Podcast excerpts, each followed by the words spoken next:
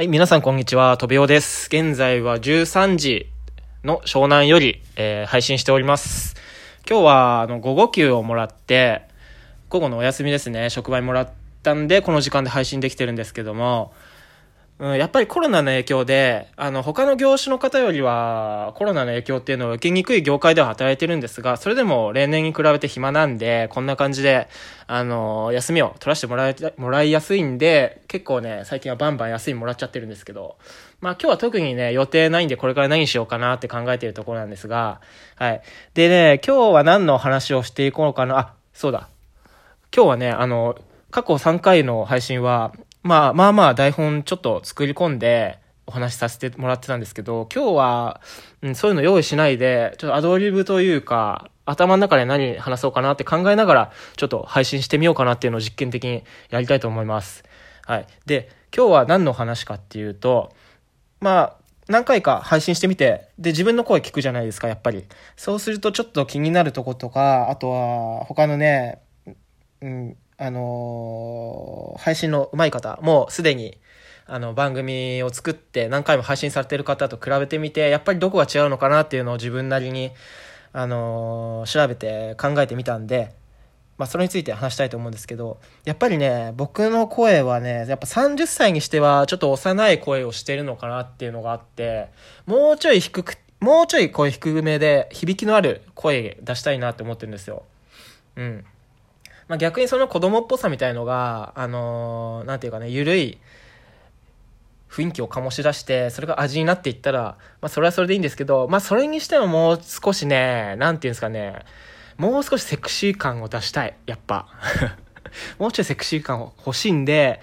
まあ、そのためにね、あのーボイトレでどんなのがあるのかっていうのを調べて、それをね、ここ何日間かやってるんですよ。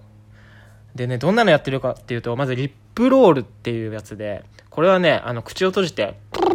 ってわかります？唇を振動させるみたいな感じ。口閉じたまま息吐くと、ってなるんで、はい。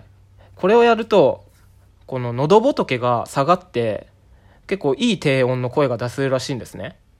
はい。で、今の僕が出したい声がやっぱ低音のセクシーボイスなんで、それにちょっとぴったり頭で、これをね、ちょ、1日10分以上今やってるんですけど、効果はまあ多分これから出てくると思うんですが、ブルーとか言って、うんいろんな音程でやるのがいいみたいですね。はい。で、あとは、腹式呼吸。やっぱ腹式呼吸って、うんよく声優の人とか、あの、あとはアーティストの方とかね、あの、やっぱよく大事だみたいな、あの、テレビとか見ますけど、これもね、背筋を伸ばして鼻から息を吸って、お腹の中に息を落としていくイメージで、えーやると、やっぱお腹の方膨らんでいくんですね。お腹に、お腹に、えー空気が入ってる感じで、で、また吐くのは口から吐いていく。で、お腹からしっかり息を吐くイメージをすると、やっぱりちゃんとお腹がふーっとへこんでいくんで、やっぱこの腹式呼吸にすることによって、はっきりとね、あの、力のある声を出せるっていうことで、うん、これもやっぱ大事かなと思ってるんで、毎日吸って吐くっていう、まあただ繰り返しなんですけど、これも10分以上最近はやってます。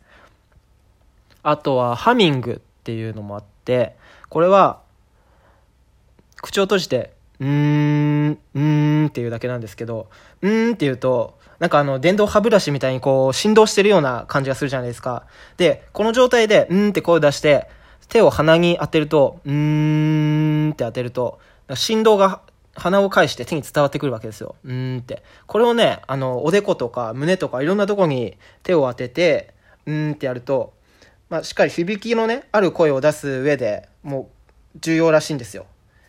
うんっていう振動がしっかりしてるっていうね。胸に響かせるとか、おでこに響かせるってなんか言うみたいなんですけど、で、おでこに響かせるんだったら、うーんってちょっと高音をね、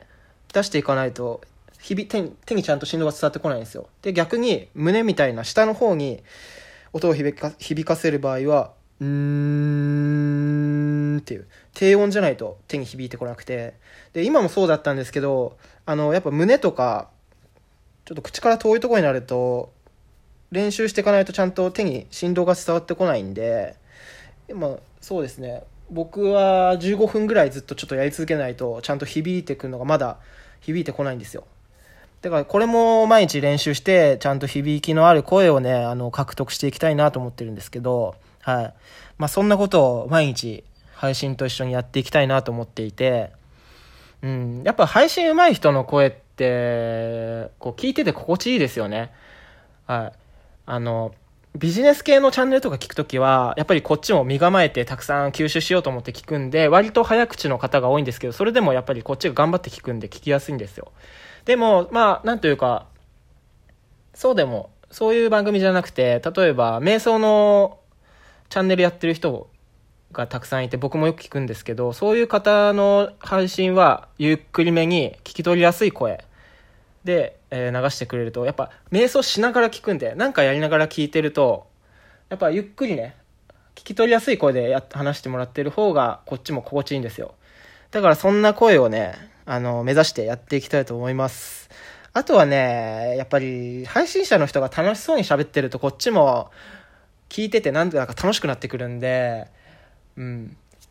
やっぱね、話、楽しそうに話してる